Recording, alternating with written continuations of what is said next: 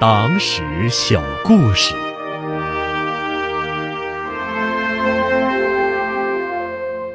长征妇女队的胡子队长究竟是谁？一九四四年一月，中共中央在延安为董必武举办五十八岁的祝寿活动。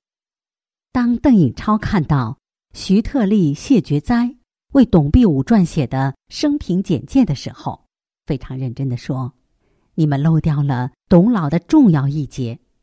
长征的时候，他还担任过妇女队的队长呢。”在场的周恩来当即解释并作证：“这确实是董老不寻常的职务，应该浓墨重彩写一笔。”红军北上长征的时候，中央纵队成立了一个干部修养连，有一百多人。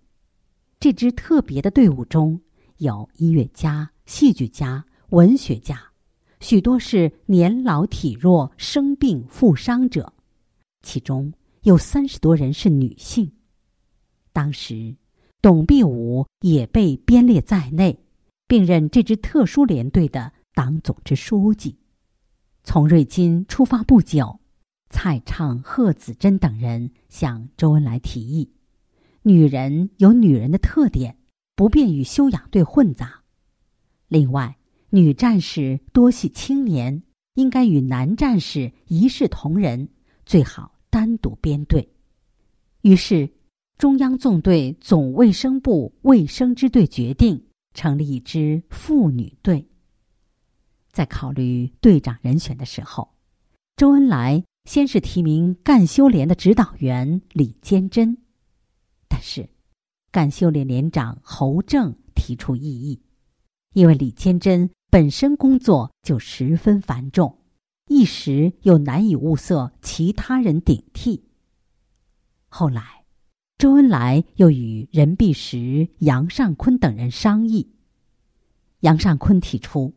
妇女队队长不一定要女性担任。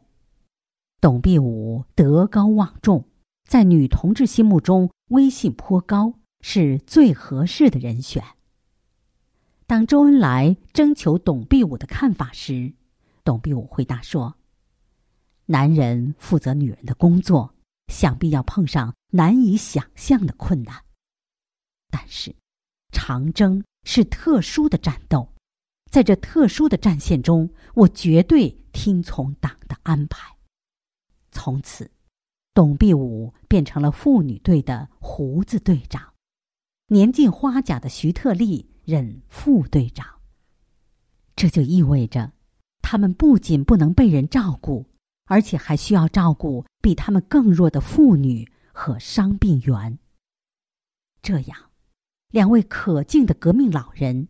一方面自己要背着和年轻人一样重的东西，艰难的带头行军；另一方面还得带领着三十多个妇女干部，包括四个孕妇、几个伤病员和六十副担架进行长征，既要照顾好孕妇、伤员和抬担架的民工，还要负责收容掉队的战士。每到一个宿营地。又要安排筹粮、做饭、睡觉、警戒，夜间还要起来查铺、查哨。离开驻地的时候，又要检查群众纪律，或还物，或赔偿。这样大的工作量，不要说两位老人，即便年轻人也是难以承受的。尽管如此，董必武以惊人的毅力。高超的组织才能，无私的献身精神，率领妇女队克服了重重困难，平安的到达了瓦窑堡。妇女队的队员也都将董必武当作慈父一样看待，他们也编了顺口溜来赞扬这位老共产党员。有了必武，我呢必胜，夜行八百，有盏明灯。日思万里，笑望前程。一九三六年初，红军胜利到达陕北后不久，平时滴酒不沾的董必武却特地邀请妇女队的队员喝酒庆贺。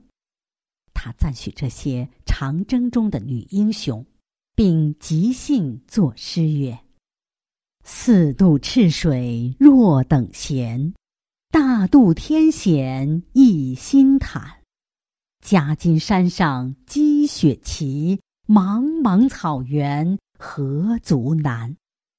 红军女英飒素质，风卷神州红烂漫。古来旧观须推翻，巾帼敢顶半边天。